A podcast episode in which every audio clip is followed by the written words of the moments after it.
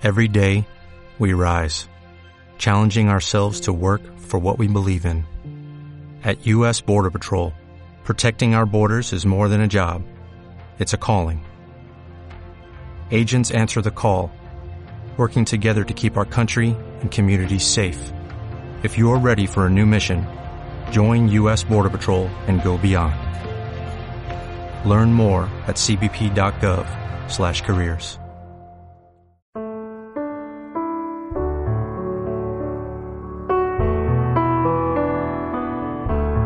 Coaching y mediación. Encarna López Cadaveira. Últimamente, los medios de comunicación están plagados de artículos sobre lo que se dan llamar personas tóxicas. En ellos se nos dan múltiples y variadas recetas para librarnos de esa casta especial de seres humanos a la que, desde luego, nosotros no pertenecemos. La idea es borrarlos del mapa y apartarlos con premura y de modo definitivo de nuestras vidas. En uno de esos artículos se enumeraban muy detalladamente los rasgos característicos de esas personas tóxicas. La descripción de sus comportamientos me ha llevado a pensar hasta qué punto nosotros podemos ser tóxicos para otros o tener comportamientos tóxicos en determinados momentos o circunstancias de nuestra vida, cuando no estamos bien y nos desconectamos de nuestro ser interior, de nuestra esencia.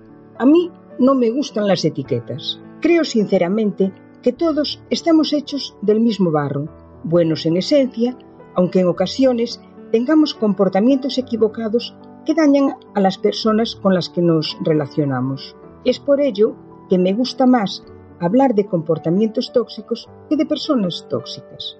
Cuando me veo ante una persona cuya relación me hace daño, siempre me hago la misma pregunta.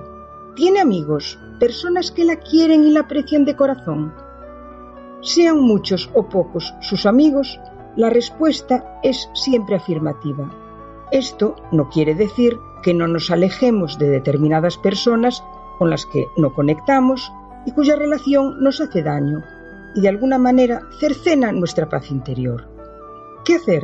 A mí me funciona pedir a Dios que las bendiga y las aparte de mi vida, y con toda la delicadeza de que seamos capaces apartarnos de ellas y dejarlas ir, sin remordimientos y en paz. A veces las circunstancias de la vida nos imposibilitan escapar de la situación y alejarnos de esa persona o grupo humano que nos está haciendo daño, al tratarse de miembros de nuestra familia o de nuestro entorno laboral más inmediato, en este caso, el reto no es fácil, requiere esfuerzo, perseverancia y mucha disciplina. Se trata de mantener en orden y aseado nuestro espacio interior, cuidando de permanecer conectados con ese espacio íntimo muy presentes, muy conscientes, para evitar que la situación nos arrastre emocionalmente.